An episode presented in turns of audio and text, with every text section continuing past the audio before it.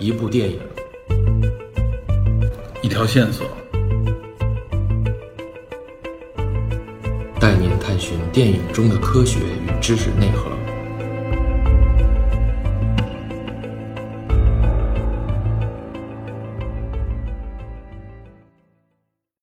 Hello，大家好，欢迎收听本期的电影侦探，我是 Peter。这一期呢，也是一次比较特别的节目啊。我们将通过一系列的电影作为线索，来走进一个国家。这个国家是哪儿呢？也就是加拿大。谈到加拿大，一般网友也都称之为枫叶国，大家呢多少都是有点了解的。它也是世界上国土面积第二大的这个国家，仅次于俄罗斯啊，国土面积将近有一千万平方公里，那比我们中国的面积还要大。而且呢，它是一个明确的发达国家，在发达国家之中啊，它的这个领土面积是最大的，而且它的地理地形是丰富多样，自然生态不仅是丰富多彩，而且呢被保护的也非常的好。那么除了自然环境，它的这个社会环境也是非常的开放、包容和多元，绝对称得上是这种政治、自然、人文、科技、经济都结合的非常好的这么一个典范。那么加拿大呢，也一直被评为是一个非常宜居的国家，而且呢，好像2020年还被福布斯评为呢是最适合养老的国家之一。那尤其是近些年啊，加拿大已经成为了越来越多人的这个旅居目的地。我这里指的呢就是咱们国人。不过说实话，相对来说啊，加拿大至于我们还是比较陌生的。这呢也是有几方面原因：一呢就是离我们太远；二呢就是加拿大，虽然说幅员辽阔，但是它这个人口确实数量太少了。所以在信息传播当中，它的这个信息相对就少。另外还有一个原因啊，也就是加拿大它因为接壤美国，这个美国呢可以说世界上最发达的这个国家了，因此很多属于加拿大的这个成就和它的特征啊，就很容易被和美国混淆。再加上他们的这个人口组成、族裔啊之间也本身没什么差异，所以很多人基本上就忽视了加拿大的这个标签。比如就说影视行业，其实，在影视圈里边有很多著名的影人都是来自于加拿大的。但大部分因为都在好莱坞发展，所以呢，很多人就忽略了加拿大这个标签。而现在国内啊，基本上对这个海外的电影有这样的一个看法：除了我们身边的日韩啊、印度这些电影有一些明确的标签以外，那么对于西方的这些电影啊，我们主要就认为它是美国电影，或者说是好莱坞电影，以及呢好莱坞之外的，一般就认为是欧洲电影。那么通常很多的这些在英语世界里的电影啊，比如说像什么英国呀、像澳洲啊、新西兰啊，还有像加拿大，他们的很多影片就被我们默认为是美国电影或者说是好莱坞电影了。而且呢，我们通常就认为他们都是商业片。那么他们之外的，像什么德国电影、法国电影、欧洲的很多电影、意大利电影等等，很多人就觉得呢，这些呢就偏文艺，就是文艺电影。其实这种划分呢，完完全全是一种直觉、一种感觉。真实情况实际上很多电影和加拿大息息相关。但在这方面的信息呢，往往被我们忽略了。注意，这里我说的呢，还不仅仅是加拿大影人的作品，或者说加拿大电影，而是很多有关加拿大的元素呢，隐藏在了诸多的电影当中，很多大片之中。如果不做相关的这个说明和介绍，你很有可能根本就发现不了。因此呢，今天我就打算从电影这个线索，尤其是电影中隐藏的加拿大这个线索，来为大家做一个导航，让我们通过这些线索和内容。重新认识加拿大，并走进这个精彩的国度。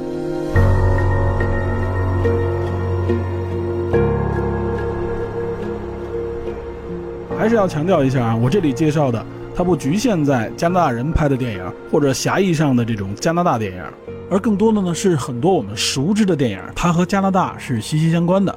有些我们稍加分辨就能注意到的，比如说它的导演、它的演员来自加拿大。那么还有一些信息我们是注意不到的，也就是呢，这些影片它是在加拿大拍摄的，它取景于加拿大，也就是很多电影它表达所依托的这个环境是源自加拿大的，只不过这些属于加拿大的信息和元素呢都被伪装了起来，所以我要对这些加密的电影语言、电影镜头进行解密，从而呢通过这些内容让我们更好的理解电影，同时更好的认识加拿大。前面我说了啊，只要我们稍加分辨，我们就能够看到，其实有很多影人来自于加拿大。这方面呢，大家多少都知道一些，比如说著名的詹姆斯·卡梅隆导演，对吧？马上他的这个《阿凡达二》要上映了，这也成为今年最关注的一部影片。那么詹姆斯·卡梅隆他就来自于加拿大，他就是加拿大人，他的家乡呢就在安大略省，也就是安省。那另外还有一位我也非常喜欢的丹尼斯·维伦纽瓦，大家一般都说他是牛蛙导演。之前电影侦探重点介绍这个《沙丘》啊，就是他的作品。而且呢，我们也讲过很多他的其他作品，比如说像这个《边境杀手》啊，像《降临》啊，还有像《银翼杀手2049》，这都是他的著名影片。那威伦纽瓦导演他就来自于加拿大的这个魁北克啊，也就是魁省。那其实还有一位著名的导演也来自于魁北克，他就是著名的这个让·马克瓦雷。只不过很遗憾，他呢是在去年年底的时候因病去世了。让·马克瓦雷啊，说这名可能大家不是特别熟，但他的作品啊，大家应该听说过，也看过。比如说，年轻的维多利亚，他就曾经因为此片获得过三项奥斯卡的提名。另外呢，在一三年，他有一部著名影片，就是《达拉斯买家俱乐部》啊，因此他获得了当年八十六届奥斯卡的六项提名，其中就包括最佳影片以及最佳剪辑。那么，随着这部影片，他也受到越来越多人的关注。只是很遗憾呢，去年他因病去世了。另外，还有像已故的阿瑟·席勒啊，他也是加拿大著名导演。而且他长期的担任这个奥斯卡主办方，也就是这个美国电影艺术与科学学院的主席。另外还有像泽维尔多兰，这也是加拿大年轻的后起之秀。而且他不仅是导演编剧，还参与这个表演，他也是一位演员。那提到加拿大的演员，很多名字大家更熟悉了，只不过呢，大家并不知道他们来自于加拿大。比如说漫威电影《十万传说》当中的这个上汽啊，这个主演刘思慕，他呢就是加拿大的华裔。还有像著名的喜剧演员金凯利，也是来自加拿大。比如死侍的扮演者 Ryan Reynolds，他可以说现在是一线男星，在各种大片里面经常出现，有点这个加拿大形象代言人的感觉了。他呢来自加拿大的温哥华。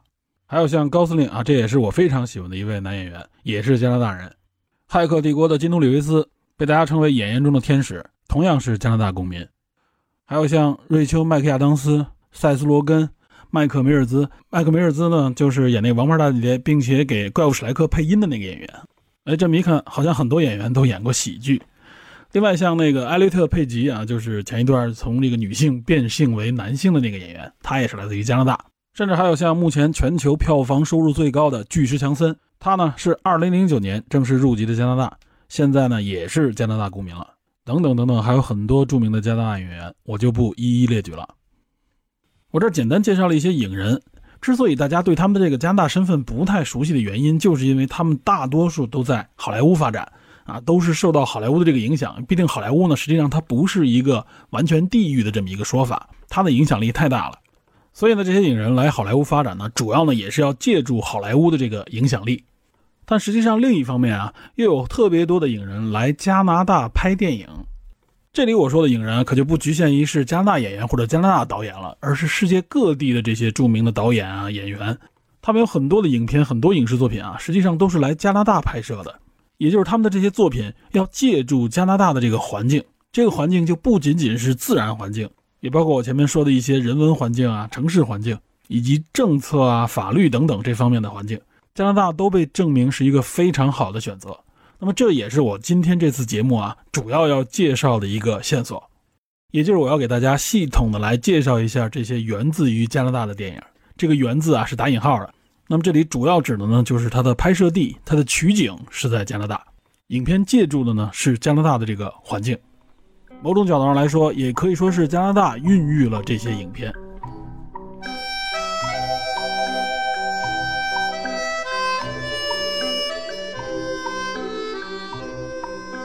那么首先要介绍的这部电影呢，是一部上个世纪五十年代的老电影，叫《大江东去》。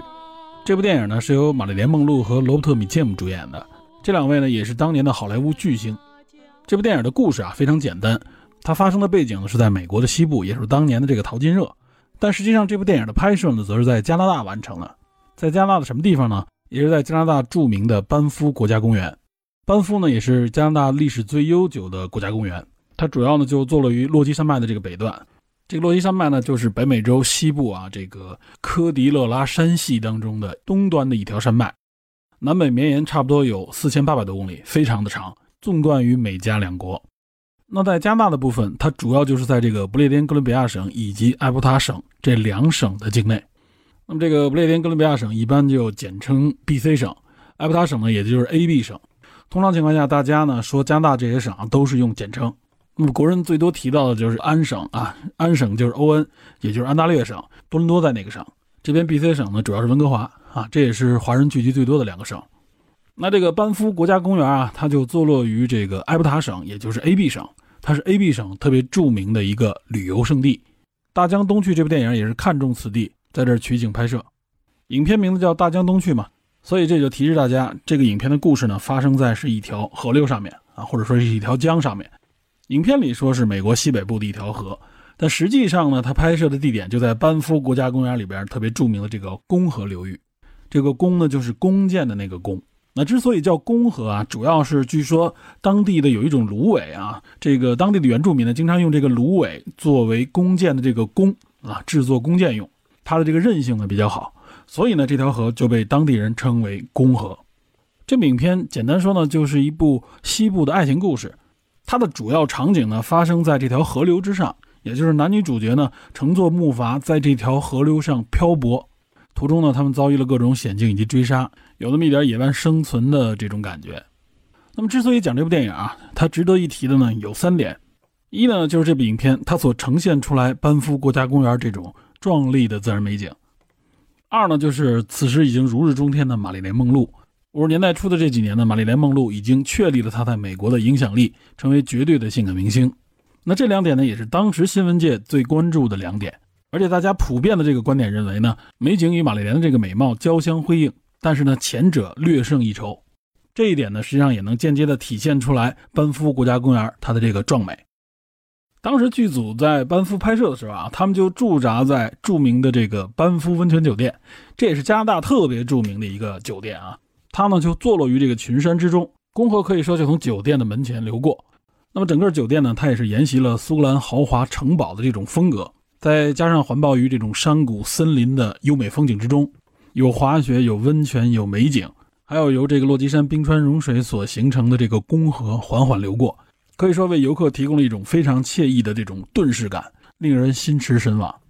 那么还值得一提的呢，就是在酒店前这条公河啊，稍微往上游走那么几百米，就有公河上一个著名的瀑布，也就叫公河瀑布。这个瀑布呢，它的落差其实并不大，只有十多米。但对于相对来说比较平缓，而且呢比较宽阔这个公河来说，到了这一段呢，水流呢就突然加急，所以呢也成了公河上面比较出名的一个景点。影片当中有一段情节就在这个公河瀑布上拍的啊，也就是这个急流勇进的这么一个过程。主要就是这个男女主角乘坐这个木筏，为了逃避原住民在岸边的这个追杀，然后就进入了这一片危险的瀑布。那最终通过之后呢，才算是逃过一劫。那么如果注意看。他们过这片瀑布，然后呢，直到后来进入这个缓流，这一片的景色啊，到现在基本上没有变，也就是当时拍摄电影的时候的这个样貌，到现在仍然如此。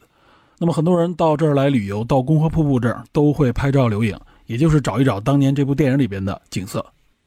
我说这部影片呢，值得关注的有三点，这里介绍了两点，一个是美景，一个是这个美人。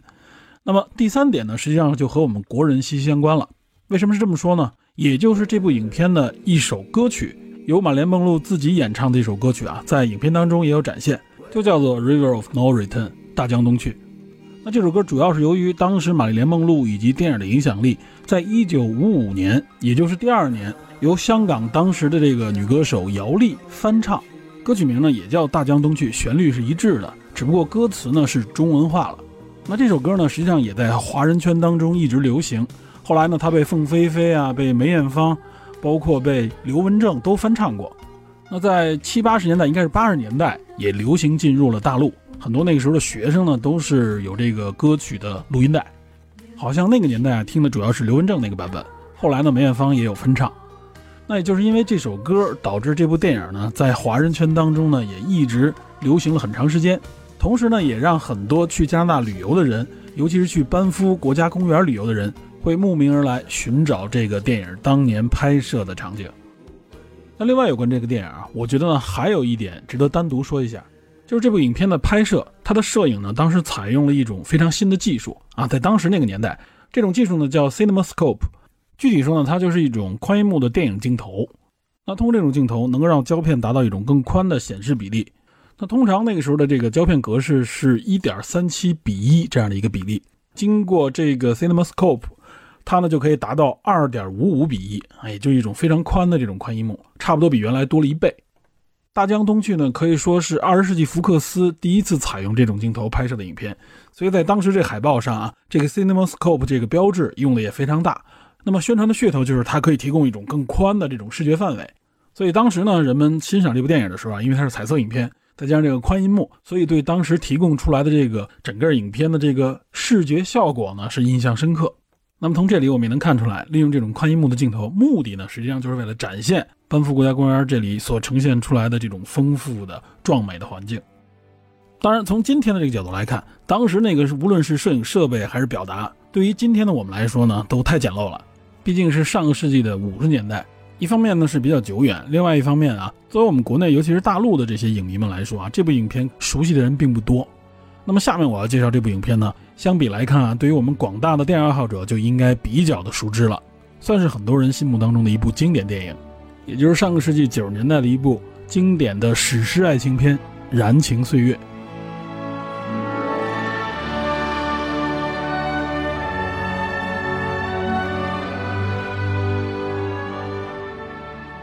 这部影片被大家所熟悉，主要也是因为他的主演布拉德·皮特以及扮演他父亲的这个安东尼·霍普金斯。当年可以说，布拉德·皮特拍完这部影片之后啊，也就奠定了他新一代银幕偶像的这个地位。同时，他也被当时的很多杂志评为这个世界上最性感的男人这么一个称号。这个故事背景啊，是发生在美国的蒙大拿州，在蒙大拿州的这个草原上住这么一个家庭，老父亲呢带着三个儿子，这个父亲呢是一个退休的军官，这三个儿子呢都已成年。而且呢，都一表人才，尤其是老二，也就是布拉德·皮特扮演的这个老二 Tristan。那么，之所以称它为史诗爱情片啊，就是他经历的这个时间比较长，也就是三个孩子呢经历了一战，都参战了，结果老三死了，老三的这个未婚妻与剩下这两个儿子的之间的这种爱情的纠葛啊，它是这样的一个故事，这个情感的纠葛很深，时间跨度又比较长，尤其是他又在西部这种壮美的风景之下，所以呢，给人一种史诗感。那这部影片说的是蒙大拿，但实际拍摄呢就是在加拿大，而且呢也是在这个埃伯塔省，也就是 AB 省，在一片叫做鬼河流域的荒野地区，在这片地区剧组搭建了这个农场，也就是主角他们一家住的这个地方。这片地区呢在班夫的东北侧，当然了也是在这个落基山脉的这个群山之中，而且呢这条鬼河到后边呢也是和前面我们说的这个公河汇聚到一起。那它的风貌呢就像电影里边所呈现的，大片的这种草原。背景里边的森林，远处的就是群山。那之所以称它为史诗爱情片，前面我说了，就是因为这个景色。而且呢，这部影片所呈现出来这个美景啊，是被大家公认的。为什么呢？因为它获得了第六十七届奥斯卡的最佳摄影奖。那此片的摄影是约翰托尔，他是一位非常著名的摄影大师。他因为《燃情岁月》获得奥斯卡最佳摄影奖之后，第二年再次蝉联这个奖项。因为哪部影片呢？就是因为另外一部大家更熟知的《勇敢的心》。啊，他获得了两届的奥斯卡最佳摄影，而且他还和多位著名导演合作过，比如说像科波拉、像梅尔吉布森，还和这个沃罗斯基姐妹合作过。这个沃罗斯基的《木星盛行》以及《云图》，他都是摄影。另外，他和李安还合作过啊，就是2016年的比利林恩的《中场战事》。因此呢，正是因为有约翰托尔的这个加持，才让这部影片呈现出来如此雄浑壮丽的色彩。再加上电影音乐的这个衬托，因此呢，可以说是一部史诗级的爱情片。那其实这部影片除了爱情这个元素之外呢，还有一个体现的主题，就是和当地这个原住民和当地这个环境的这种关系。布拉皮特呢，虽然非常深爱这个女主，但是呢，他并没有选择和她走到一起，而是呢，选择更加的深入到这个当地的环境当中，并且和当地原住民的一个女儿结婚，还生下了孩子。最终呢，这个影片的结尾，布拉皮特已经非常年迈了。他呢是在丛林当中遭遇了这个熊的袭击，离开了人世。那在话音的这个描述当中，认为他的这个死是死得其所，也就认为他的这个生命应该终结于自然之中。这其实呢也是符合当地原住民的这个信仰，即认为人的这个生命和其他的这些生物、植物是一样的，应该完全融入自然这个轮回当中。这也体现了这部影片在表达自然主义的这种理念。显然，阿尔伯塔省的这个自然风景是很好的衬托了这一点。那这片地区呢，其实对布拉德·皮特的影响还是蛮大的。那除了这部影片奠定了他银幕性感偶像这个地位之外，另外他还有一部作品也是在加拿大 AB 省的这片地区拍摄的啊，距离这里还不算太远。而且此片呢，也公认是奠定了布拉德·皮特的表演艺术成就，使他因此获得了第六十四届威尼斯电影节的最佳男演员奖。那这部影片的名字就叫做《神枪手之死》。这部电影啊，可能相对来说不是特别的有名。票房也非常低，仅仅达到了这个电影预算的一半这也延续了当年布拉皮特被评为是票房毒药的这么一个说法。但是呢，在评论界，他的口碑还是相当不错的。而且此片呢也获得了颇多的提名和奖项，在奥斯卡奖上面，他就获得了最佳男配的提名以及最佳摄影的提名。他这个摄影就是大名鼎鼎的罗杰·狄金斯，影迷应该对这个人很熟悉了啊！十四次奥斯卡最佳摄影的提名，而且两次获奖。那最近一次就是二零一九年上映的战争片《一九一七》。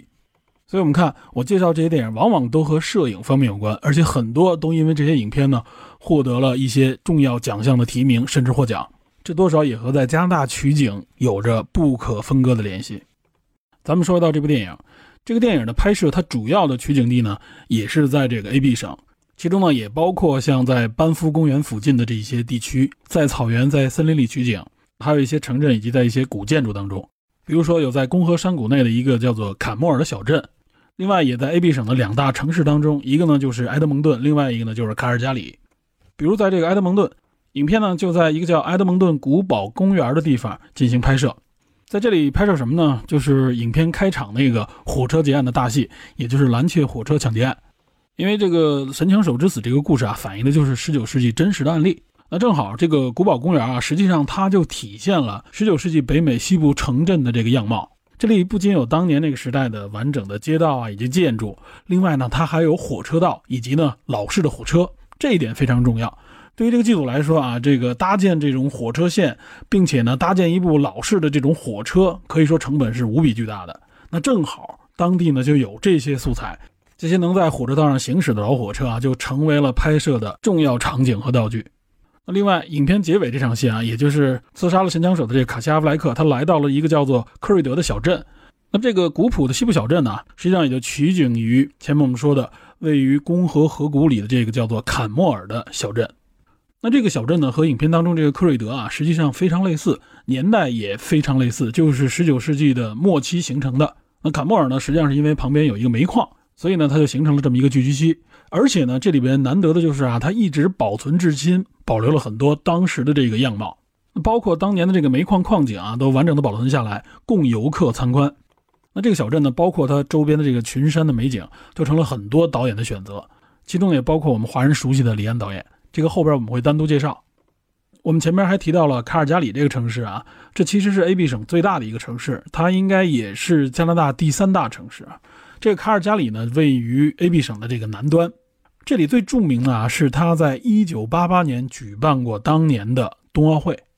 影片呢，在卡尔加里周边也有取景。卡尔加里这个城市其实也值得说两句，因为它呢，除了举办过冬奥会啊，也是这个 A B 省的经济、金融以及文化中心。那它这个市中心呢，也有一片高楼，周边呢就是更多的住宅区。它的西侧呢就是落基山脉。那像去班夫公园以及各类的这个落基山脉上的自然风景区啊，尤其是海外的游客，那么都是在卡尔加里降落之后呢，直达这些景区。交通方面非常便利，而且距离呢也不远，这里呢也成为了一个重要的交通枢纽。而且卡尔加里这个地方，它这个气候就是典型的 A B 省的这种气候，相对来说呢，气温呢平均温度比较低，比较的寒冷。但是呢，它也四季分明，在夏季的时候温度也能达到二十度以上，只是冬春秋这三季相对长一些。而且呢，卡尔加里的空气质量也非常好，全年的日照充足，而且呢日照的时长也非常的长。另外呢，就是这里的天气其实呢也非常的有趣，有的时候一天当中你能感受到不同的这种气候，甚至是四季的感觉。所以呢，在卡尔加里的街头，你有时候就能看到人们的这个着装啊，非常的混乱。有的人穿的就是夏季服装，有的人甚至穿的就是羽绒服就出来了。这个其实在当地也很正常，就是它的气候呢很多变。那上一小时可能还阳光充足呢，过一会儿有可能就飘起了雪花。另外呢，卡尔加里也被多次评为啊全世界最干净的城市之一。这也很符合我们对这个加拿大城市的一种判断吧。当然了，《刺杀神枪手》这部电影并没有到卡尔加里城市内部去取景啊，毕竟那里面是现代都市。它呢主要是在周边的一些区域找一些啊古旧的建筑，其中有一些室内戏啊在这些地方拍。那《神枪手之死》呢是2007年上映的，距离布拉皮特拍这个《燃情岁月》已经差不多有十几年的时间了。可以说加拿大或者说是加拿大的这个 A B 省算是布拉皮特的这么一个福地了。当然，除了他以外呢，这里也成就了更多的其他的明星。那其中有一位呢，甚至比布拉皮特的名气还大，就是和他一起在2019年拍这个《好莱坞往事》的莱昂纳多·迪卡普里奥。对于莱昂纳多来说，这片地区可以说更为重要，因为他也有两部非常重要的作品曾经在这里取景和拍摄。一部呢就是《盗梦空间》，另外一部呢就是他因此获得奥斯卡最佳男主的《荒野猎人》。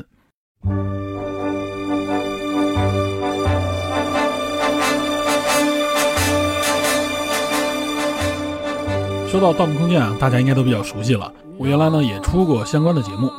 这部电影在加拿大 AB 省取景的部分啊，主要就是这部影片当中非常好分辨的第三层梦境这一段，也就是在这个雪山的秘密基地里寻找这个遗嘱真相的部分。那么具体的拍摄地点实际上是在一个叫做堡垒山度假村的地方。这个堡垒山度假村呢是一个曾经的滑雪胜地，它这个位置啊在班夫国家公园以南，这儿呢也叫做卡纳纳斯基国家公园。之所以叫堡垒山度假村呢，是因为堡垒山是这个度假村的一个标志。这个堡垒山呢比较好识别，也就是远看呢，它这个山顶啊有一块是平坦的地方，给人感觉远看呢就像这个山顶坐落着一个古代的城堡一样，因此呢被称为堡垒山。而且呢，这个堡垒山啊，因为它比较好识别，其实呢，在很多影片当中啊，包括我们前面介绍的这些影片里边，可能在某一个镜头当中都能够看到这座山的身影。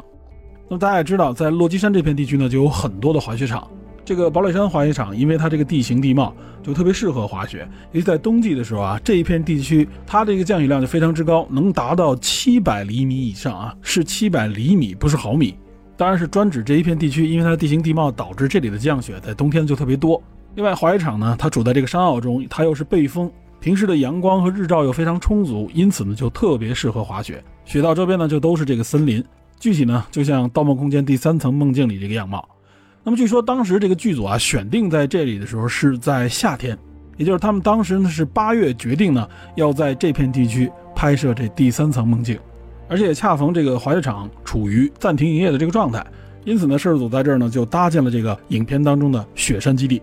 计划呢是十月底到十二月的时候开拍，但是呢，这之前啊，这片地区一直没有下雪，当时剧组还很担心。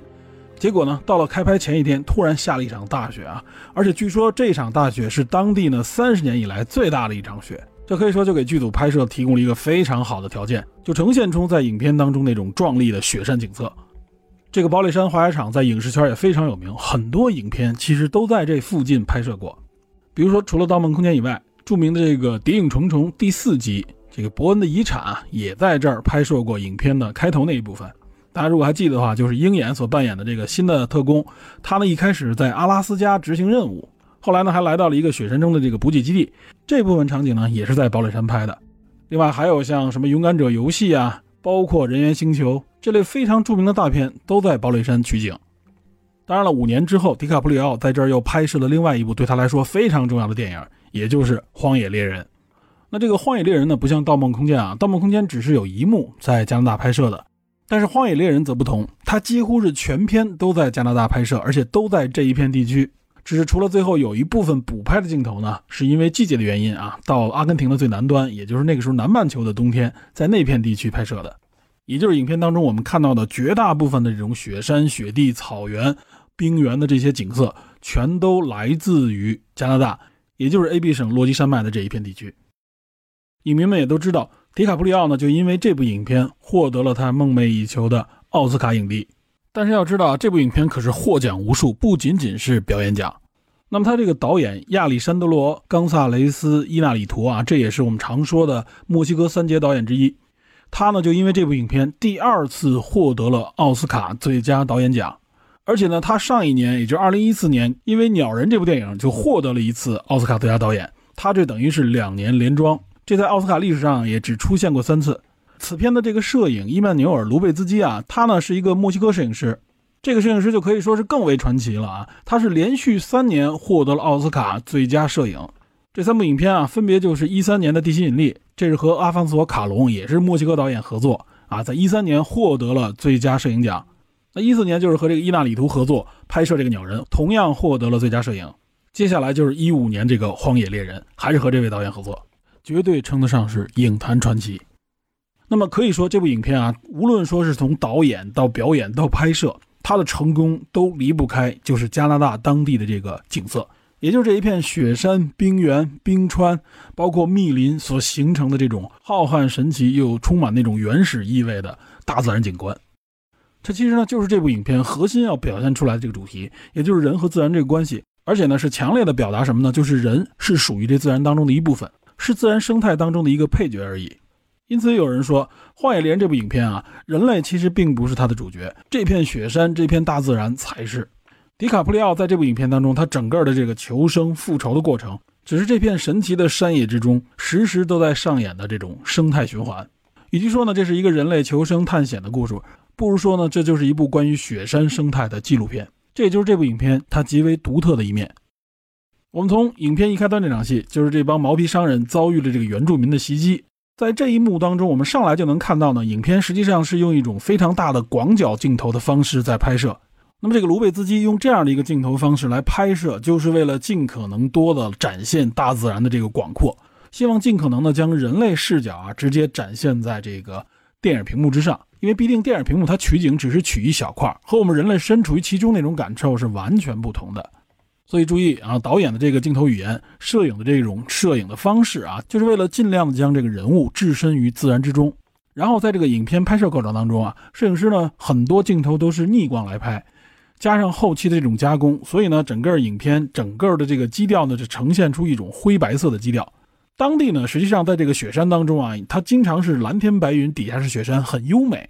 但这部影片呢，它要强调这种自然的残酷，以及呢非常神秘的一种感觉，所以它尽量的将整个色调呢拉灰拉白，所以大多时候呢，这个天空和地面这个颜色就比较接近。那么其中有几个拍摄地点也值得一说，比如说呢，第一场戏里边与原住民这个战斗啊，它实际上是在这个 A B 省一个叫做莫利的印第安保护区内拍摄的，它应该是一个原住民的定居点，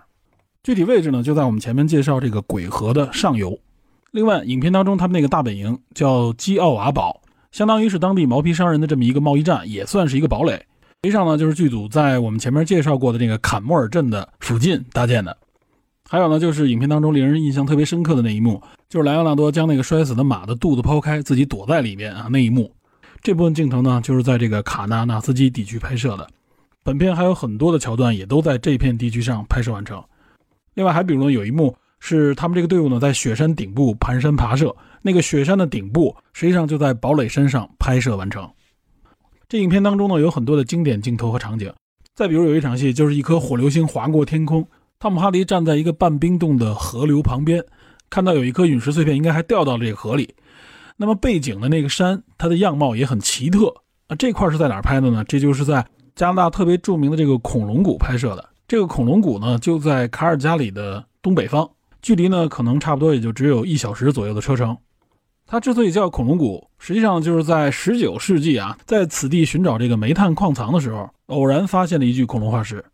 那么在此地发现的这个恐龙呢，后来就被称之为埃布塔龙，也就是 A B 省的这个名字。发现恐龙化石这人叫约瑟夫·蒂勒尔，他呢也是当时的一位地质学家。后来为了纪念他发现这个恐龙化石，此地呢就建立了一个恐龙博物馆，被命名为加拿大皇家蒂勒尔博物馆，一般呢也被称为加拿大恐龙博物馆。说到这个加拿大恐龙博物馆呢，它实际上是世界上最大的古生物博物馆。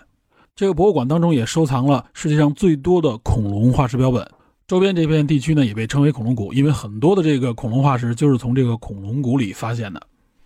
这片地区呢属于加拿大西部的这种沉积盆地的一部分，被称为马蹄峡谷。它呢是由白垩纪晚期开始形成，由这个泥沙呀、沙砾啊，包括页岩以及煤层组成的这种一层一层的这个地貌。也就是有这个丹霞地貌的特征，因此看上去也是非常的独特而且神奇。这样的场景也被利用到《荒野猎人》这部电影之中呢，来呈现大自然的这种神奇和诡异。这部影片它的表演以及它的这个景致，深深的印刻到了观众的脑海之中。我们看啊，这些场景基本上都在 A B 省，都在卡尔加里的周边。但其实呢，莱昂纳多还有一场重要的戏码，也就是和熊搏斗的那一场戏，它并不是在 A B 省拍的。而是在 B.C 省，也就是不列颠哥伦比亚省的斯库米什地区的这个丛林里拍摄的。这个斯库米什地区呢，它实际上是因为当地的这个原住民斯库米什人而命名的。它的位置呢，在温哥华以北。那之所以在这儿拍摄呢，其实主要也是因为当时这个季节在冬季拍摄嘛。加拿大在此地的这个气候呢，比较温暖的潮湿，所以呢，他拍摄的也就是在森林里打猎的时候。被熊袭击的这场戏，我们能看出来，这个场景当时也是应该是在这种比较温暖的环境当中，森林里面还是充满绿色，这应该也是符合原著小说里边的这个场景。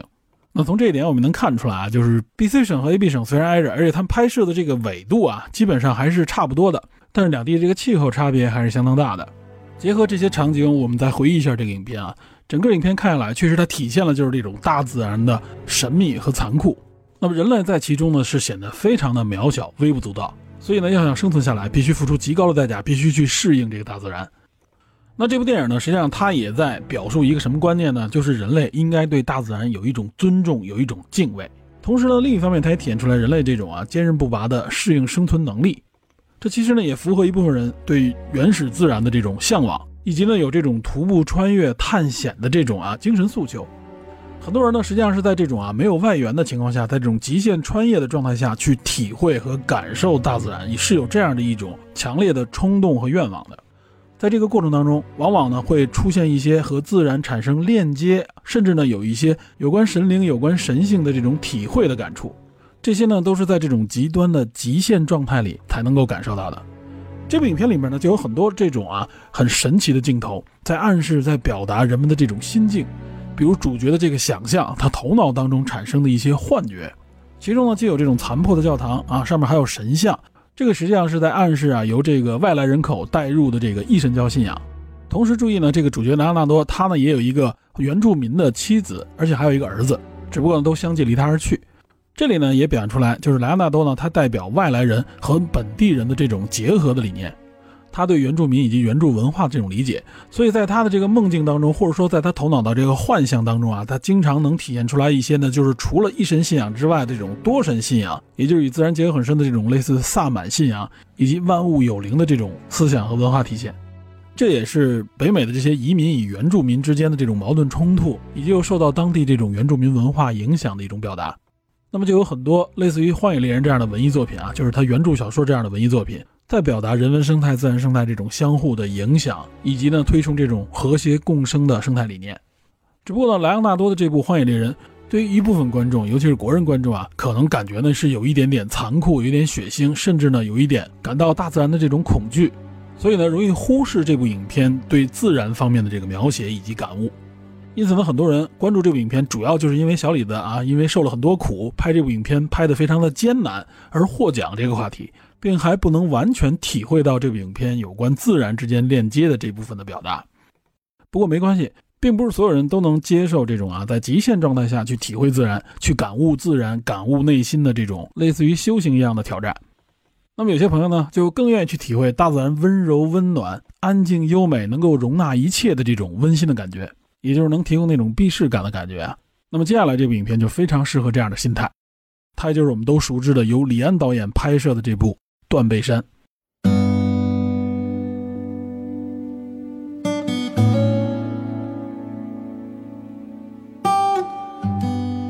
提到断背山啊，我相信国人都应该非常熟悉了。这也可以说是李安导演进一步巩固他这个导演地位的关键作品。那么此片呢，在第七十八届奥斯卡上也获得了八项提名，是当年提名最多的一部影片，包括最佳影片、最佳导演、最佳摄影。最终，李安是获得了最佳导演奖。然后呢，这部影片还获得了最佳的改编剧本以及原创音乐。当然了，这部影片所描写的是发生在美国的故事，但实际上呢，还是在加拿大拍摄的，也就是在 AB 省这个落基山脉这一带。不难看出，这片地区可以说是成就了相当多的名导名演以及呢一批大片名片。那么，断背山它主要的这个取景地之一啊，尤其是大自然这个环境的取景地，主要呢就在这个卡纳纳斯基叫省立公园这一带，它也就是属于 AB 省的省立公园。那么这片地区呢，同样也受到了非常好的保护，这里包括非常壮丽的这种大山、河流、湖泊，典型的 AB 省自然保护区的风景。影片中还有很多城市啊、村镇的这种镜头，那也都是在这片地区附近取景拍摄的。比如说，影片一开头，希特莱杰所扮演的这个恩尼斯和杰克吉伦哈尔所扮演的这个杰克，他们在这个找工作时候第一次见面的这个地方，故事背景呢是六十年代美国怀俄明州，也就是西部的一个小镇上。那么实际取景拍摄的地方啊，是一个叫做考利的小镇。这个小镇呢，距离卡尔加里将近两个小时的车程，也就是在卡尔加里以南，已经接近美国边境了。那之所以在这儿取景啊，就是这个小镇具备当年也就是六十年代的时候美国西部的那种特征。从这也能看出来，这些小镇啊，它的变化非常的小。从上个世纪开始一直到现在，它就保持着差不多就是六七十年代的时候那个样貌。那么直到今天，仍然有一些电影爱好者，尤其是断背山的这些粉丝们啊，他们就会来到这个考利小镇，寻找当时拍摄的这个场景。而且到了这儿以后，你会发现啊，基本上这个场景一点都没变，只不过呢，他拍摄的时候他临时搭建了那么一个啊，就是那种篷车式的这个办公室，因为当时要招聘这个牧羊人嘛，所以呢，他等于是在考利小镇的这么一个肉铺的旁边一片空地上，就临时搭建了这个场景。如果现在去看啊，除了把临时搭建的场景撤走之后，周围的这些建筑和样貌几乎是一点没变。那么当然有更多的粉丝呢，主要是来找寻这部影片里边所呈现出来的那个自然风光的美景。那自然风貌当中，许多的场景就主要在那个卡纳纳斯基省立公园之内。比如说有他们在山上半山腰放羊的一些远镜头、中远镜头。那么这些镜头呢，就在比如说像驼鹿山啊、像汤森山之类的这些地方去拍摄。这一段呢，也可以说是全片当中意境最深，而且呢景色最美的这片地方。它也烘托了恩尼斯和杰克之间的这个情感。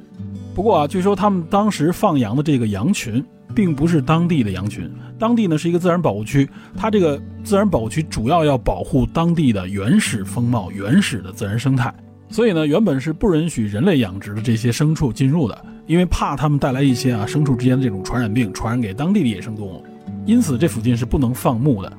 那据说呢，李安的剧组实际上是从美国运来的这个牧羊的羊群，然后呢，他将那个羊群放在附近的这个农场里边。平时呢，每天白天是通过卡车将这群羊运输到这片地区里边，然后开始拍放牧这场戏。等到太阳下山之前，再将这些羊轰回到这卡车内，一车一车的将这些羊运回到农场里。啊，他就是这么来拍的。而且在整个的这个拍摄过程当中啊，还特意聘请了一个当地的这个生态学家来监测这个整个放羊的过程，目的呢就是防止这些羊乱跑，而且要监测会不会影响当地的这个自然生态，防止他们将这个可能存在的传染病传染给当地的这个野生动物。那从这个花絮上，我们能看出来，加拿大这个地方啊，它对这个自然生态的保护是有多么的严谨，是有多么的重视。那另外，像当初恩尼斯和杰克他们两个人放羊啊，临时住的这个小营地。也是在这个卡纳纳斯基这一片地区之内，很多人呢就举着照片来寻找他们驻扎的这个营地所在地，寻找影片各种镜头里留下的痕迹。那么从这儿也可以说，这部影片所拍摄出来这个美景，这个自然环境就非常符合大多数人对这种广袤自然环境的想象。不过呢，值得一说的就是啊，李安在这一片地区的这个拍摄当中啊，有一些镜头是和以往的这种拍摄这些自然环境、拍摄这个山川样貌的方式不太相同的手法。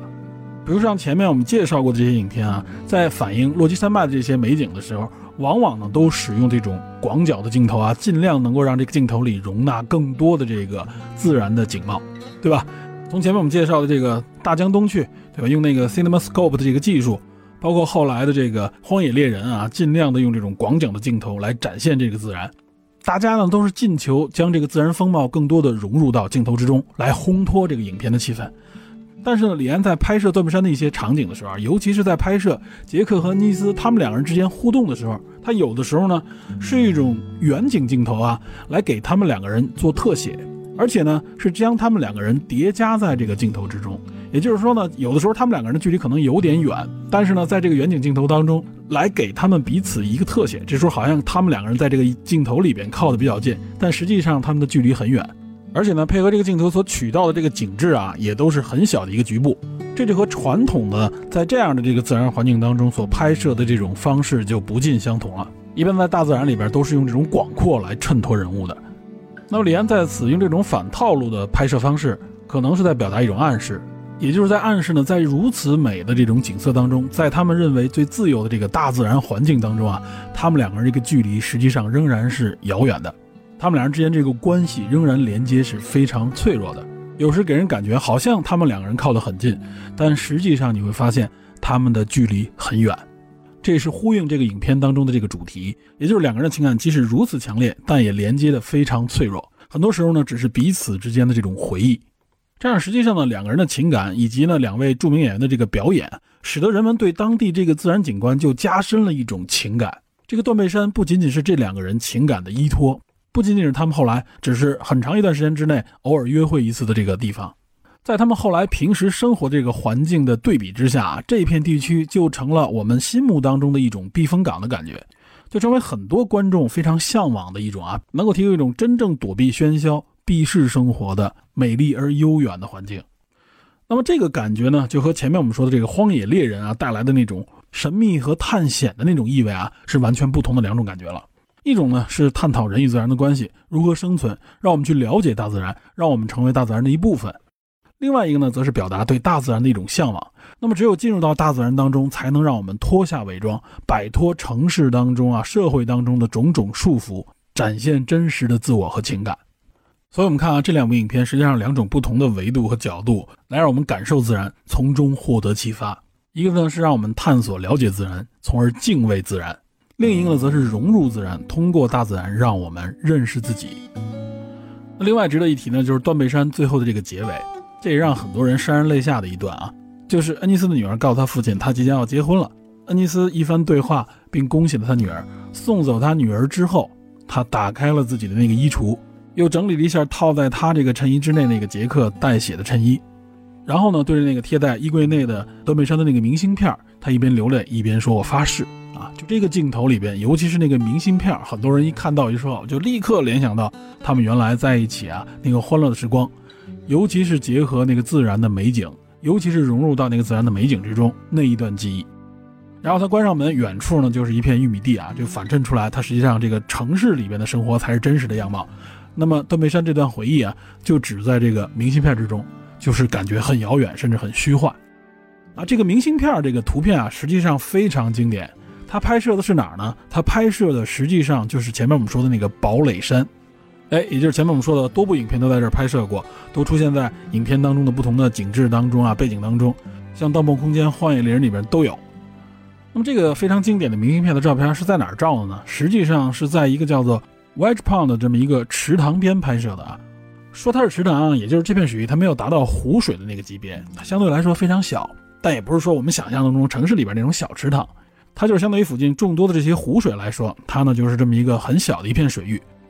那这小片水域啊，就在我们说的这个卡纳纳斯基自然保护区里边的这个卡纳纳斯基村的附近。它这个位置呢，从卡尔加里出发，差不多一个多小时，一个小时十分钟左右的车程就能到达。它呢就在这个卡纳纳斯基这个公路边。那么从这片水域向北望去啊，也就是向北稍微偏西一点，就能非常清晰的看到堡垒峰。那堡垒峰和周边这个山川以及底下的这些森林啊，就形成了一个非常美丽的景色。很多人都从这个角度拍摄照片啊，也成为了当地旅游一个特别经典的照片。感兴趣大家可以去搜一搜啊。如果有机会能够路过那片地区，别忘了在那儿拍一张照片啊。这也就是被很多人说，在电影里边这个断背山的明信片就代表这个断背山只是一个虚幻的，甚至是梦境的，不存在景色的真实样貌。好，以上呢就是我们用了多部影片为线索，介绍了一下 AB 省在落基山脉这一带的美丽景色。其实呢，还有无数影片都在这片地区取景拍摄过啊，比如说像《不可饶恕》啊，这也非常著名的西部片，还有像《零零七》，还有像《星际穿越》等等啊，诸多影片都在这片地区取景拍摄，寻找灵感。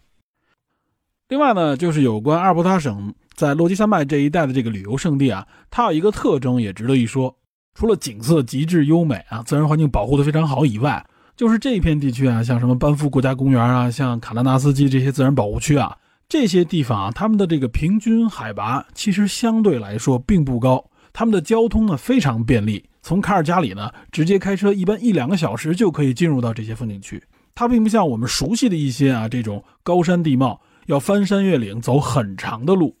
也就是绝大部分人可以相对来说非常轻松的就进入这一片无比浩瀚的自然环境当中，这也就一方面降低了在此拍摄电影的这个难度，同时呢也降低了人们旅游接触自然的这个门槛。那这一片的自然风貌呢，也是我们印象当中啊加拿大的样子，也就是这个远处的雪山、森林、湖泊、草地啊这样非常壮阔优美的自然景色。而且这类景观呢，它更多的集中于 AB 省，有很多的自然保护区也在这个省之内。所以前一段我们沿着这个电影的线索，主要呢就集中在 AB 省这个范围之内，也就是落基山脉这一带非常有代表性的一种自然风貌。但加纳的这个自然景观它远不止于此。那么接下来我们就要继续沿着电影这个线索啊，走出阿尔伯塔省，也就是 AB 省，来到它西边的不列颠哥伦比亚省，也就是 BC 省。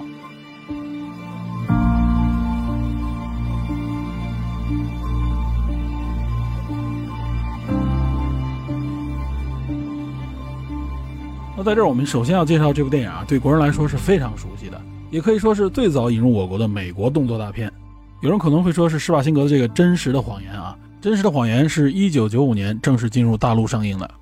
但我说的这部影片要比《真实的谎言》早上十年就进入了中国大陆。这部影片呢，就是由希尔维斯·史泰龙主演的《第一滴血》。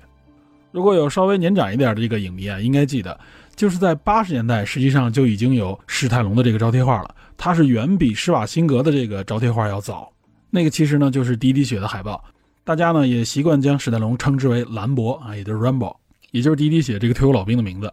我就记得当时那个年代，各个地方的影院。都有这部电影的上映，而且呢，持续的时间非常长，我们到处都能看到它这个宣传的海报啊，绘画这种电影海报。而且呢，据说有一个统计，说《滴滴血》在中国上映啊，至少售出了七千六百万张票。七千六百万张电影票，如果按照现在这个票房去统计的话，那将是一个非常庞大的数据了。只不过八十年代的电影票的价格啊，非常便宜。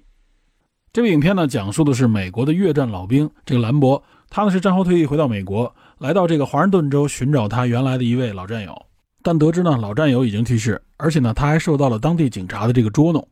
后来呢就引发了一系列冲突，警察呢也追杀他，他呢就在这个叫霍普的小镇周边的这个丛林里和准备逮捕和追杀他的这个警方展开了一番激烈的战斗，最后呢直到他的这个老上级出面，他才算是放下了武器，但他也没有向当时的这个联邦警察投降，而是呢上了一辆已经准备好的救护车离开了这个地方。那这部影片主要他要表达的呢，就是这些曾经国家的这些战争机器，这些出生入死的退伍老兵，等到他们退役之后呢，等于是被这个国家抛弃，被这个社会隔离啊，展现出来他们与这个社会、与这个国家之间的矛盾和冲突。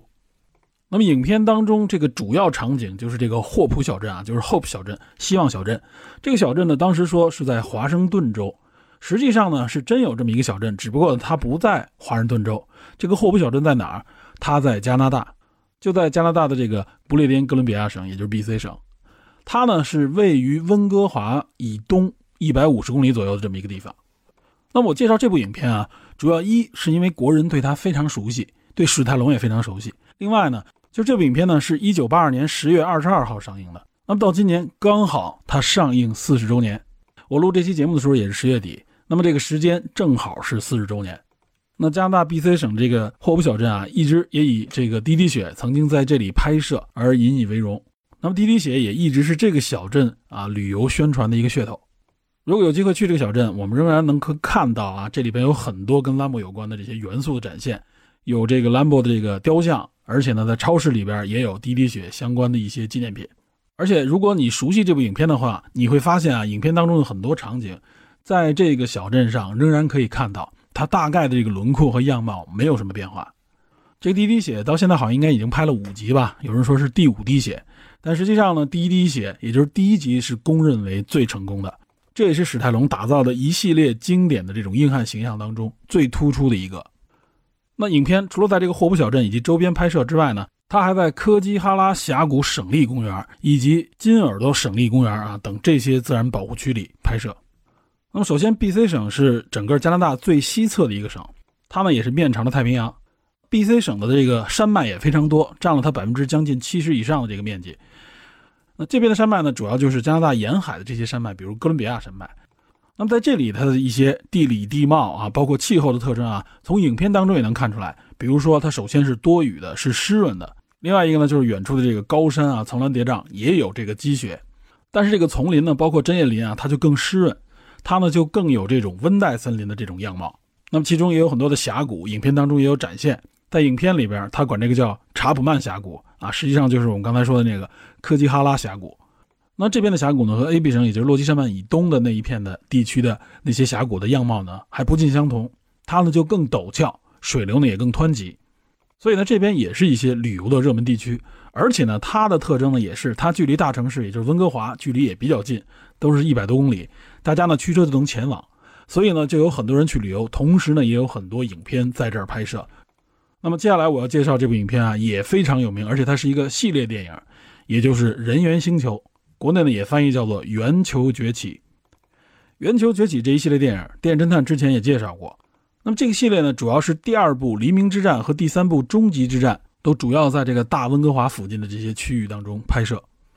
那么尤其是在第三部《终极之战》。他这个一开头，人类军队呢偷袭这个猩猩他们的这个基地的时候，这片丛林呢就感觉还有一点热带雨林的意思了。那这块是在哪儿拍的呢？它实际上呢是在温哥华岛上拍的，具体呢就是在温哥华岛它的东岸一个叫坎贝尔河的地区拍摄的。这里要注意，温哥华岛并不是温哥华，温哥华实际上是在它的对岸，也就是在乔治亚海峡这个对岸。从地图上看，我们能看出来啊，这个温哥华岛实际上是从 B.C 省这块大陆分裂出来这么一块，它这个面积呢有三万多平方公里，和台湾岛类似啊，比台湾岛稍微小一点。它也是北美西海岸最大的一个岛屿。那么这个岛它的地形呢非常丰富，岛上的最高处啊，这个山峰差不多也有两千一百多米，而且呢上面还有冰川。那么由于它受太平洋暖流的这个影响，所以这个岛上非常的湿润，它这个降雨也非常的多。岛内呢也有很多的河流和湖泊，再加上有高山丛林，那么这一带呢主要就是温带雨林，而且在这个岛的西侧实际上还有一小片热带雨林，可想而知这里是相当温暖潮湿的。那前面我们说的这个人猿星球，它拍摄的这个地方，也就是这个坎贝尔河，它在这个岛的东岸，而且这一带啊，实际上也是一个旅游的热点地区。那这一带它的这个旅游特色也很奇特啊，它就是沿海的这种丛林、沼泽、海滩，生态颇为丰富，动植物非常的繁多。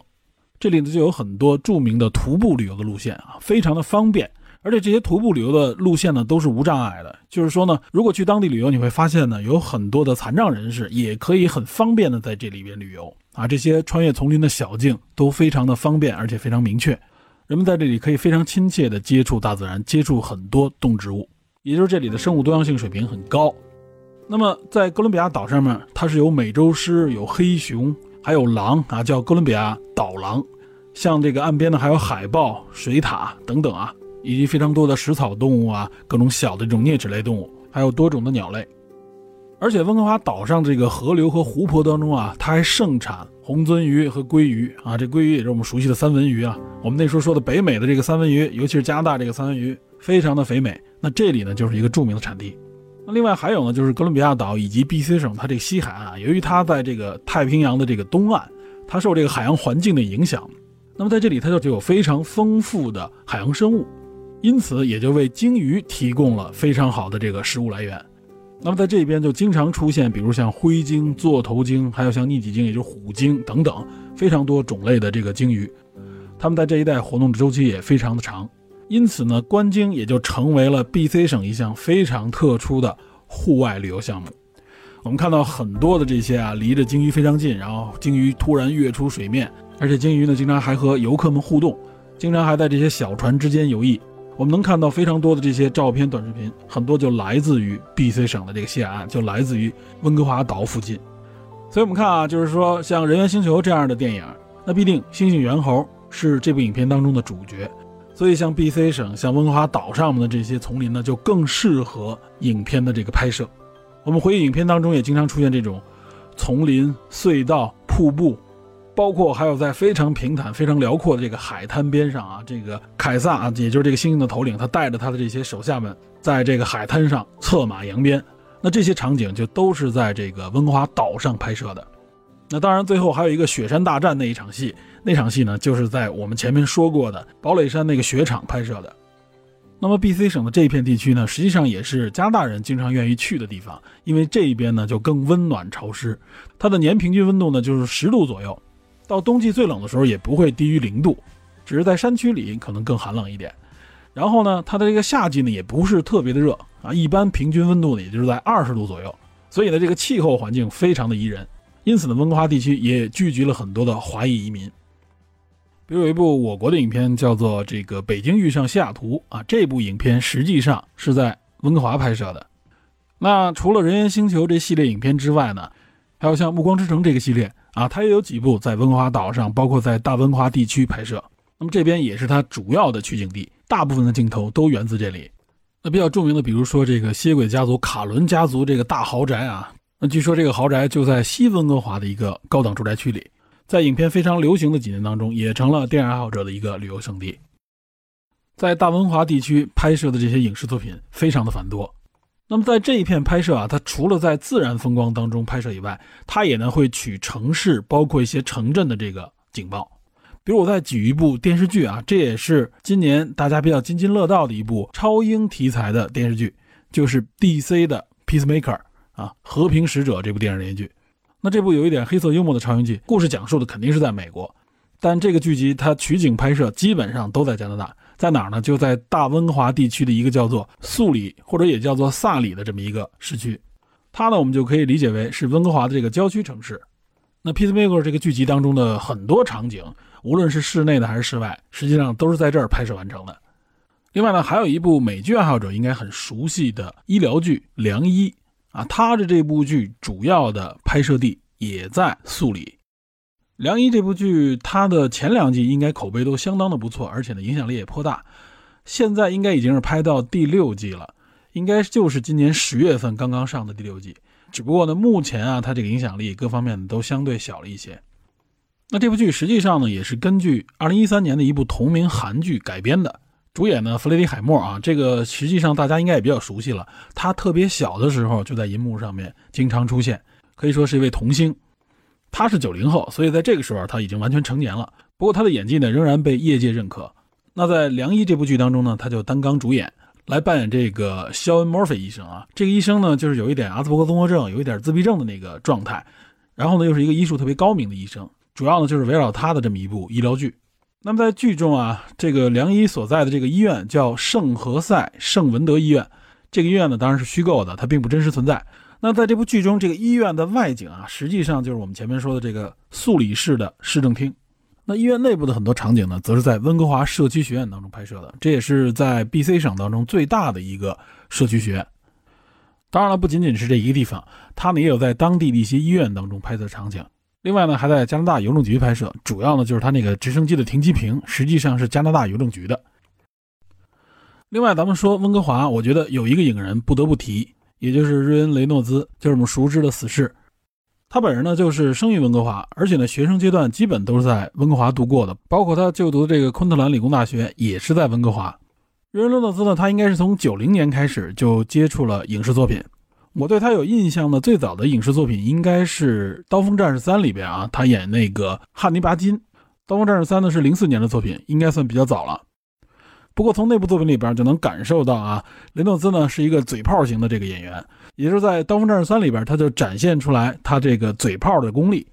那么后来呢，他也就陆续演了一些喜剧片啊，一些这个青春偶像片，包括一些动作片。那么其实让他走入一线啊，走入大众这个视野里边呢，实际上呢是他认为不太成功的，他不太喜欢的这个2011年拍摄的《绿灯侠》。我个人认为啊，《绿灯侠》这个电影其实拍的还是可以的，只不过有点短，在剧情上面可能设置的不够完善。不过可以看出啊，就是 Ryan Reynolds 他演这种英雄、演这种偶像是没有任何问题的，而且呢，他这个气质呢还自带效果。那么真正让 Ryan Reynolds 站上这个绝对一线，而且成为这种偏喜剧嘴炮型的超级巨星，就是因为他饰演的这个死侍。其实呢，他早在零九年的这个《金刚狼》这个电影当中啊，他就扮演过死侍。只不过呢，这个形象啊，可以说是非常不成功的。他呢，在后来自己演的这个死侍电影当中啊，还嘲讽这个角色，甚至呢，不惜在自己的电影当中将这个角色杀死。那么这儿呢，我主要就是要介绍《死侍一》和《死侍二》这两部电影。这两部电影啊，基本上就是在温哥华取景拍摄的。这是瑞恩·瑞诺斯家乡。实际上呢，他也将这两部影片作为了温哥华的一个宣传片。比如《死侍一》那个标志性的开场的战斗啊，就是在温哥华的乔治亚高架桥上拍摄的。这个高架桥呢，不仅连接着温哥华市中心与斯特拉斯科这个住宅区，它呢还连接了两座体育场馆，一个呢就是罗杰斯体育馆，另外一个呢就是不列颠哥伦比亚体育场。据说为了《死侍一》的拍摄，这个高架桥呢特地关闭了两周。那么在《死侍一》这个电影当中，也能看到相关的这些建筑啊，这些体育馆。另外呢，像哈德利城堡，这也是在《死侍》系列里边。多次展现的地方，因为它和 X 战警之间是有关联的。这里呈现的呢，主要是变种人学校的一个外景，还有像死侍和他女友约会的地方，还有医院，像他所住的公寓，包括这个街头打斗的各种场景，全都取景于温哥华。在死侍二当中的这个狮门大桥也是一个重要场景。那么这个狮门大桥呢，它是将这个温哥华市中心和北岸的这个城镇连接了起来。那么死侍系列电影在拍摄的过程当中啊，温哥华市中心一般都是在周末会关闭。主要是为了满足他这个拍摄需求，因此在《死侍》这个系列电影当中，温哥华这个城市呢，它所展现出来的是一种现代化都市的样貌，既有这种豪华的高科技城区，也有这种街头市井的生活社区，就显得很丰富而且很真实。从而在这里呢，也能够满足各种电影的这种不同表达需求。其实呢，我们介绍到这儿，大家应该也会发现了，我们从 A、B 省到 B、C 省。从自然风光的这些外景地啊，慢慢的就进入到了城市中，就越来越多的这个人文景观、城市的风光在影片当中展现。那么这些呢，也会成为我们在加拿大城市当中旅游的一个有趣的线索。我们前面介绍了 A、B 省，介绍了 B、C 省，那肯定我们也不能落下像魁省和安省，也就是魁北克省和安大略省。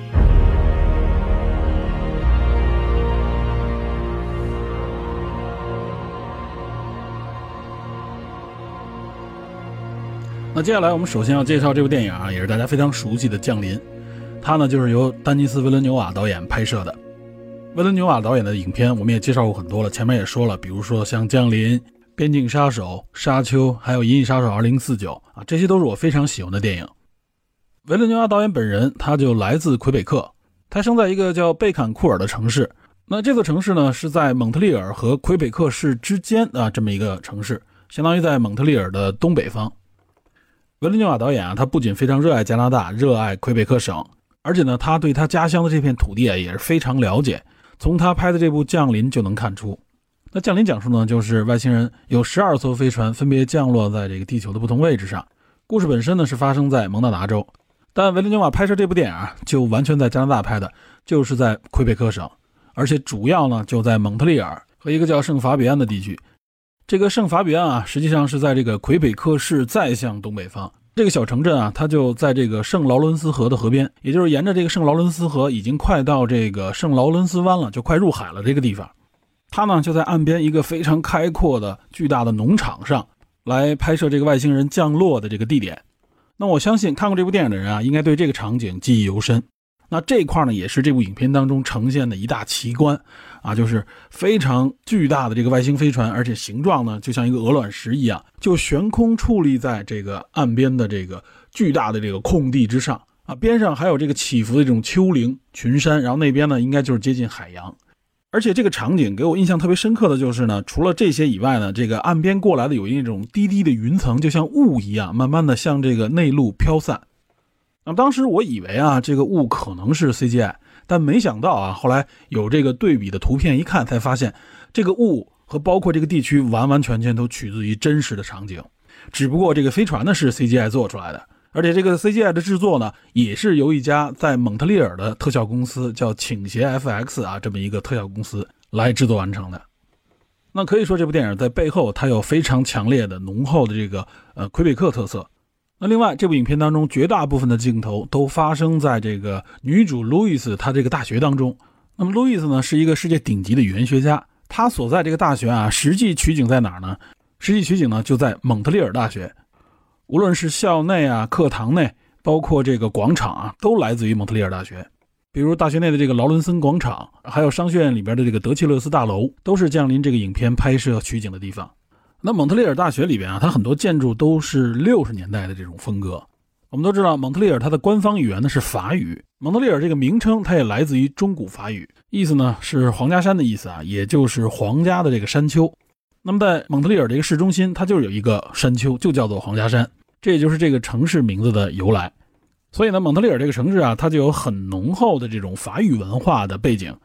那蒙特利尔大学的这个建筑啊，我觉得多少也有一点法国的这个野兽派风格的特色。那么这个野兽派的建筑风格，实际上也是上个世纪六七十年代开始流行的，就是由更多的这种混凝土的结构啊，组成那种粗犷的几何线条式的建筑，相对呢就更简约，也更讲求功能啊。这曾经流行过一段时间，而且呢，据说又有卷土重来的这个趋势。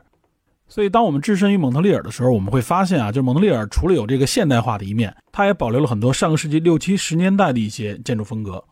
这呢，也体现了蒙特利尔的一些历史。蒙特利尔呢，在一九七六年举办过奥运会。其实，在那之前啊，蒙特利尔是加拿大的经济首都啊，也就是它经济特别发达。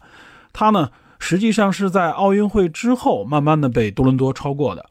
但蒙特利尔至今，无论说它这个科技工业，还有像金融啊，包括尤其是这个艺术设计方面啊，包括电影工业方面都很发达。因此呢，蒙特利尔也被联合国的教科文组织认定为叫设计之都。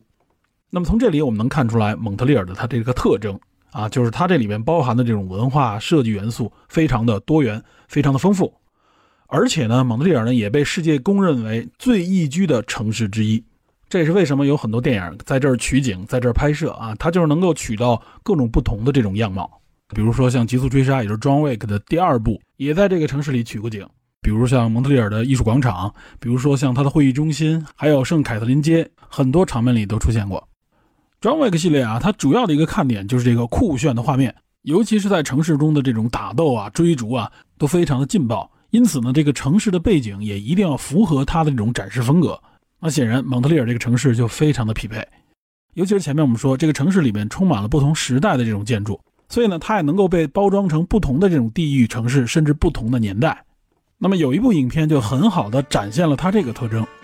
也就是《X 战警》系列影片当中啊非常重要的一部，而且呢也是大众口碑最好的一部，即2014年上映的《逆转未来》。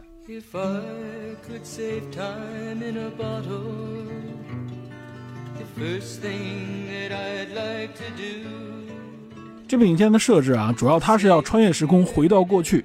它主要发生的这个年代在什么时候呢？是在1973年。也就是越战的这个末期，在这样一个大的历史背景下，而且呢，它还牵扯到法国这个场景，所以呢，选择在蒙特利尔拍摄啊，就非常的恰当。这里呢，也就成了逆转未来的主要取景地。比如变种人大闹巴黎和会签订协议现场的这场戏，故事发生在巴黎，但实际上拍摄呢是在蒙特利尔。签订协议这个现场应该是巴黎的皇家酒店，豪华的这个法式风格非常明显，但拍摄呢其实是在蒙特利尔市政厅。另外，这部电影里边最著名那场戏啊，也是被影迷津津乐道的那个，就是 X 教授以及金刚狼带上快银，他们去五角大楼营救万磁王那场戏。影片中五角大楼的内部，也就是很多人参观的那个场面，它肯定不是真的在五角大楼内，而是在蒙特利尔著名的麦吉尔大学中心校区的艺术大楼里拍摄的。那再比如，万磁王最后呢袭击白宫，他呢整个带走了一个体育场，那个体育场实际上呢是取景于蒙特利尔的奥林匹克体育场。那显然，这部影片呢是非常好的利用了蒙特利尔的这个法国文化背景，以及其中包含的这个年代感。这一点其实真的非常难能可贵。也就是说呢，这个城市它既展现出了现代感，它还能蕴含着时代感。这对于很多影片的拍摄啊，可以说是提供了一个非常好的平台。因此呢，《X 战警》系列其实有多部影片都在这里取过景。只不过它不仅是在蒙特利尔，不只是在这个魁省，在安省啊，在 BC 省啊，都遍布着这一系列电影的取景地。那么，尤其有一个地方啊，可以说是《X 战警》系列当中最重要的一个元素，在多部影片当中都会出现，也就是 X 教授打造的这个变种人学校。这个场所呢，是一直出现在这个系列当中，是 X Men 系列当中一个最重要的标志性地点，也可以说是变种人的基地。那实际上，这个变种人学校在拍摄的过程当中啊，它是在多个地方取景的，其中呢有两个最著名的地方。一个呢，在我们前面介绍的这个温哥华岛上，就是温哥华岛上这个加拿大皇家大学里边，它有一个古迹城堡，叫哈特利城堡。哎，这个城堡呢，就是变种人学校外景的一个主要取景地。那么另外一个外景取景地啊，就更为有名了，它呢就是在多伦多的一处名胜，叫卡萨罗马城堡。那么在这里呢，不仅是变种人学校外景的一个取景，这个城堡的内部啊，也成为了 X 学校的一个主要取景地。我们看变种人学校里边这种古香古色、豪华的装修，就主要来自于卡萨罗马城堡里边啊不同的回廊、厅堂与房间。所以呢，到这里来旅游的人呢，有的呢是因为这个古迹来参观，有的呢就是因为《X Men》这个电影里边的变种人学校。哎，这里边我们就介绍了多伦多。那么随着这个影片的介绍，我们把目光呢转向魁北克的西边，也就是来到安大略省。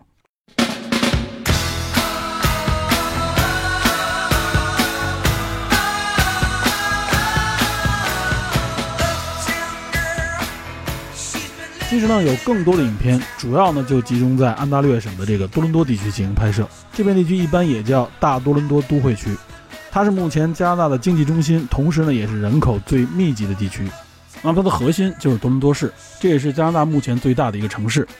那么说到多伦多，我们首先呢先从一部这两年非常热门的一部电视剧说起，英文名称呢叫《The Boys》，国内翻译叫做《黑袍纠察队》。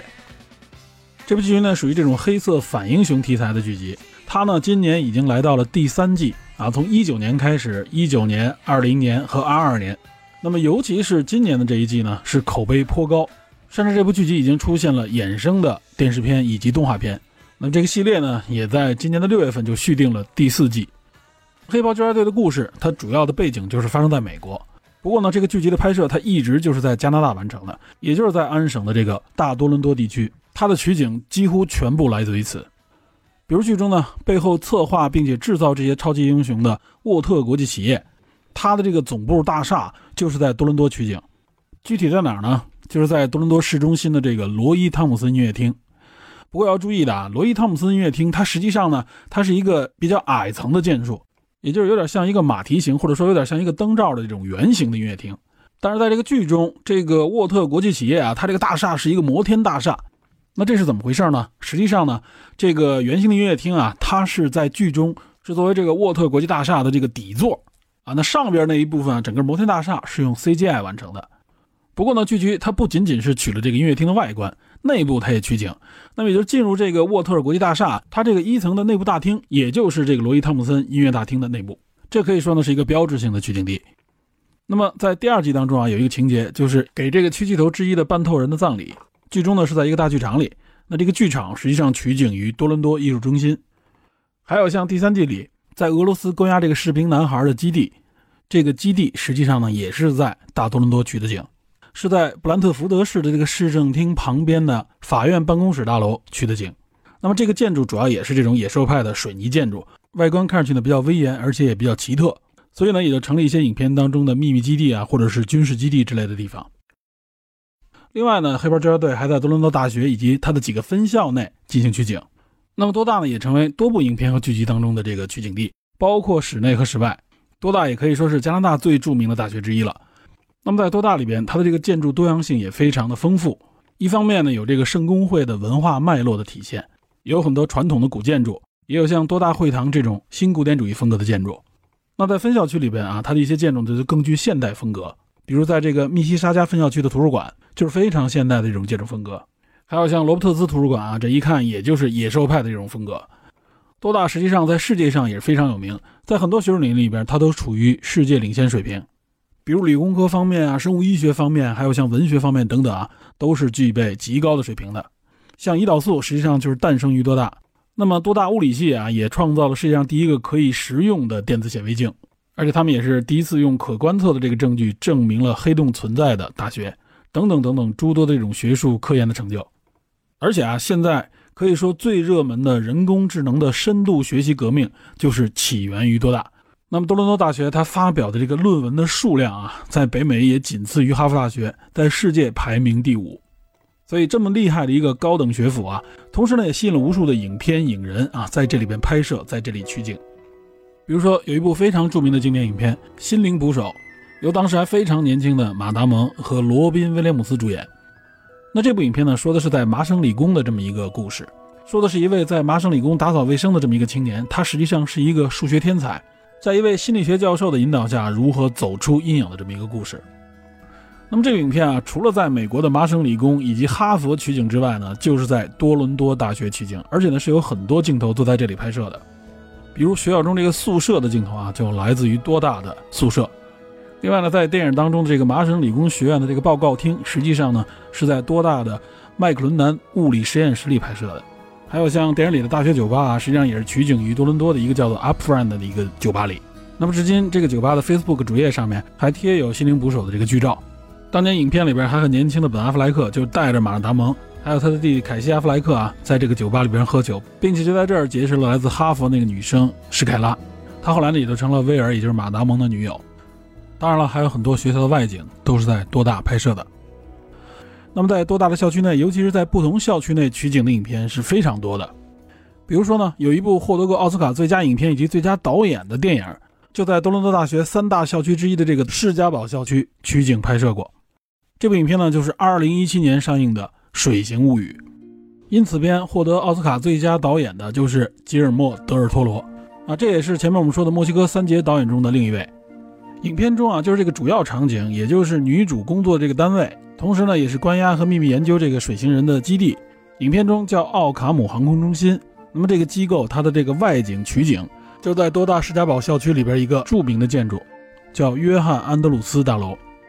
这个约翰安德鲁斯大楼也是典型的这种野兽派。它的这个占地面积不小，而且呢是由三个不同方向延展出来这个楼体组成的，所以呢整个形状也是非常的神奇，由不同的立体结构组成。这个约翰安德鲁斯大楼也成为了多伦多的一个地标，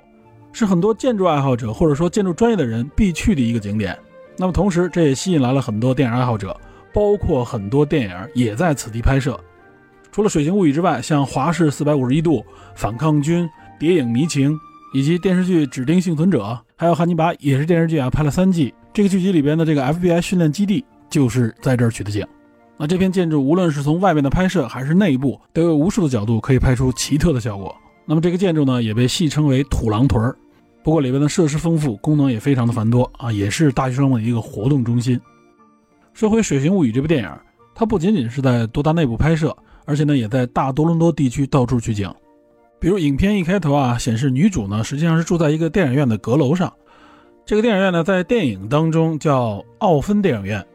那么影片一开始就有这个电影院内部正在放映这个电影的镜头，而且呢，能够看到这个电影院呢是非常古典而且华丽的。这个电影院实际上也就相当于是女主的家。后来呢，她和这个水星人也一起在这里看电影，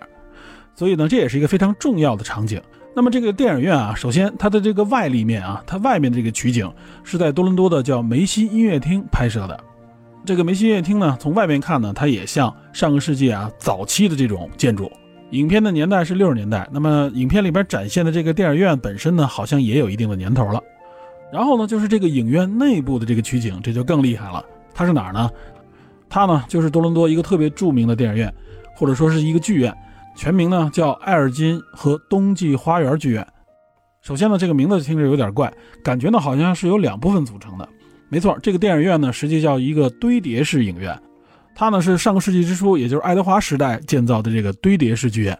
爱德华时代呢，指的就是英王爱德华七世啊，他在任的这个时代，应该是一九零一年到一九一零年，也就是维多利亚时代之后的这一段。那么这个剧院呢，也是当今世界上唯一一个幸存下来的最后一个爱德华时代的堆叠剧院。那么之所以叫堆叠剧院，也就是说它有两部分组成，一个呢就是这个埃尔金影院，另外一个呢叫冬季花园剧院。冬季花园剧院呢在楼上。楼下呢就是埃尔金影院。最早呢，这个剧院它的建立啊，主要是表演这种综艺啊、歌舞啊、杂耍等等啊，符合那个时代的这个需求。那后来呢，楼下这个埃尔金剧院就变成了电影院，楼上呢主要就是一些啊综艺表演啊、一些杂耍。楼下这个埃尔金剧院内部啊，它就是典型的这种新古典主义的装饰风格，金碧辉煌、富丽堂皇，可以说是熠熠生辉。那这部分呢，也就是电影里边展现出来的这个电影院。那么楼上这个叫花园剧院，也就是说它和底下这个装修风格完全不一样。那么尤其是顶部啊，它装饰了很多的植物，也就是在这个剧场内部能看到很多这种装饰的植物，而且它的四周呢，这个墙壁上也画满了花卉，所以呢，和底下这种金碧辉煌的影院的这种风格呢是完全不同的。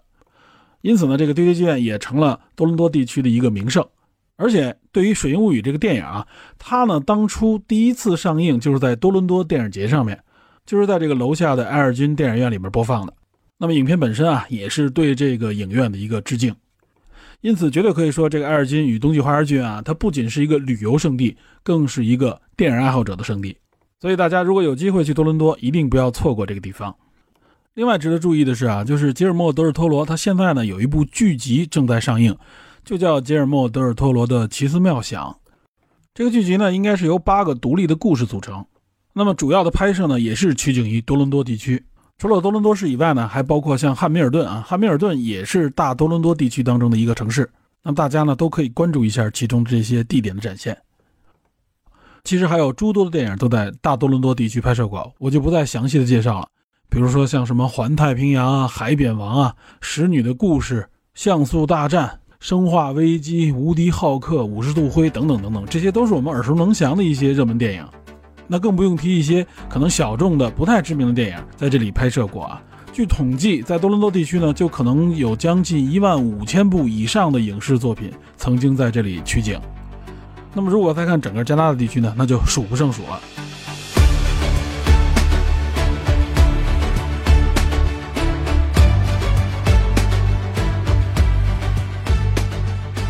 好，最后我想说的是啊，加拿大的这个精彩。它呢体现在从自然到社会的方方面面，在那里呢有壮美绝伦，也有历史沉淀，有奢华时尚呢，也有淳朴的市井。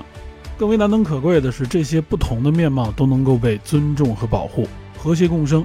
并且呢能够被真实的呈现出来，不干扰、不造作。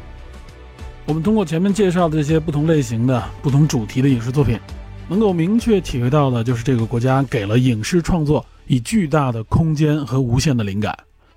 艺术家们则是用他们的镜头来捕捉和提炼出各种不同的视觉元素和意境。这些绝不仅仅是一个美丽就可以满足的，而一定要加上自然、和谐与真实。这恰恰也体现了加拿大的特征与理念。我利用前面这些介绍过的影视作品作为线索，探寻了影像背后加拿大一些不同的环境和景致。但毕竟镜头中的影像是有限的，只能展现这个国家极小的一部分。那更多的还是希望大家能够有机会亲自去到那里，且如果有可能的话，就尽量不停留在啊泛泛的这种浮光掠影式的浏览。而是在其中去探寻、去体验、去发现属于自己的那份感悟。那尤其还包括加拿大包容的这种社会环境，以及呢加拿大人的那种和善和友好，这些呢都是影视作品当中很难直接呈现出来的。我个人认为啊，就是加拿大它绝不仅仅是一个适合养老的国家，他们有着未来之国的这种样子。也就是说呢，在那里呢蕴含着我们这个世界发展所追求的那种包容多元、生态和谐的这种国家该有的真实样貌。当然，这一切呢都等待着我们自己亲自去验证。好，感谢您收听本期的电影侦探，请您持续锁定本节目，我们下期再见。